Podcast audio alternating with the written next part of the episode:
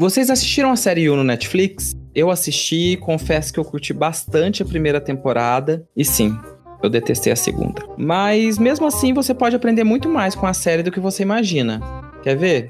Vamos conversar sobre isso. Eu amo correlações. Você sabe o que é uma correlação? Se você já estudou estatística, aposto que sim. Correlação é a correspondência ou analogia entre pessoas, coisas e ideias entre si. É basicamente relacionar uma coisa a outra, entendeu?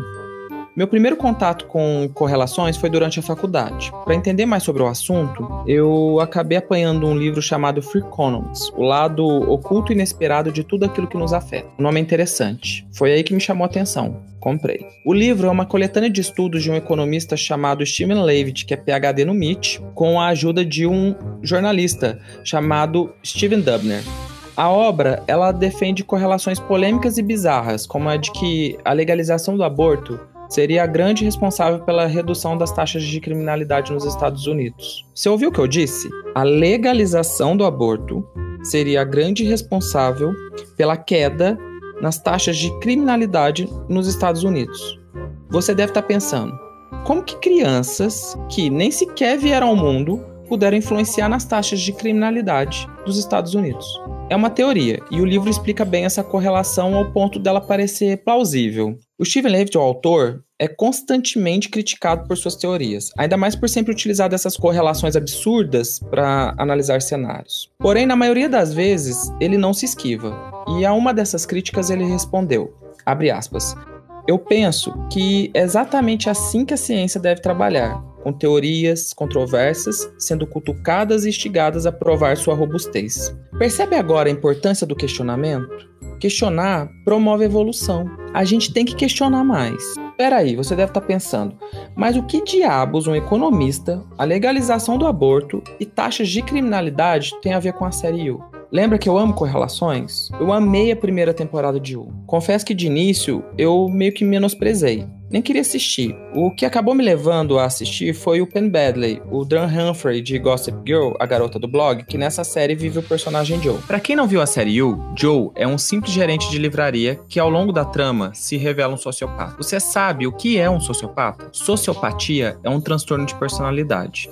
Sociopatas são extremamente egocêntricos ao ponto de desconsiderar os sentimentos e opinião dos outros. Peraí, você deve estar pensando, conheço um tanto de gente assim. Calma. Sociopatia é um transtorno, lembra?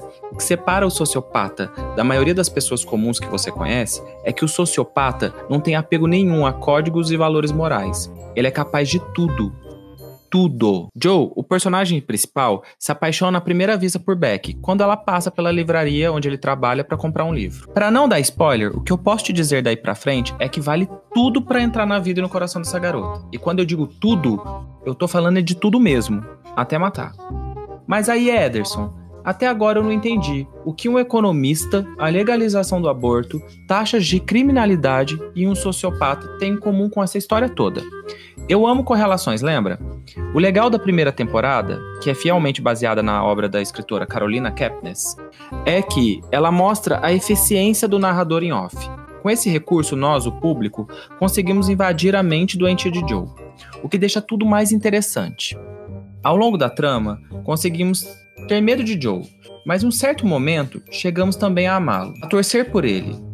Porra, mas ele tá matando pessoas. Sim, mas daí então, né? Viva o amor. A série romantiza as atitudes de Joe ao ponto delas, por mais absurdas, parecerem aceitáveis. Por isso a escolha de Penn Badley para o papel foi tão acertada. Como pode, né? De repente nos vemos torcendo para um sociopata. Recentemente, ao dar uma entrevista para uma emissora de TV, Penn Badley foi questionado sobre qual seria a mensagem da qual a série U fala. Ele disse, abre aspas, a série fala sobre a capacidade da sociedade atual aceitar atitudes de um homem branco. Pareceu fazer sentido para você? É meio confuso, eu vou repetir. A série fala sobre a capacidade da sociedade atual aceitar atitudes de um homem branco. Vamos correlacionar e ver se ele tem razão. Mais do que uma crise financeira, hoje vivemos uma crise moral e ética. Disputa de espaço e poder. Estamos encontrando novos espaços justamente questionando a hegemonia e o patriarcado deste mesmo homem branco do que o Penn Badley fala. Estamos revendo os nossos comportamentos, nossos discursos, nossos posicionamentos, nossas falas. Mas você percebe como ainda, para a grande maioria das pessoas, é difícil reconhecer esses discursos? A escalação de Penn Badley para viver o Joe cumpre exatamente a função de estereotipar o padrão do homem branco americano. Ele, o Penn Badley, tem um perfil do namorado que você levaria para sua mãe conhecer em um almoço de família no domingo. Ele se encaixa perfeitamente no papel de Joe, ao ponto que, mesmo vivendo um sociopata, sua atuação colabora para que todas as atitudes do personagem pareçam ser aceitáveis, mesmo sendo totalmente amorais.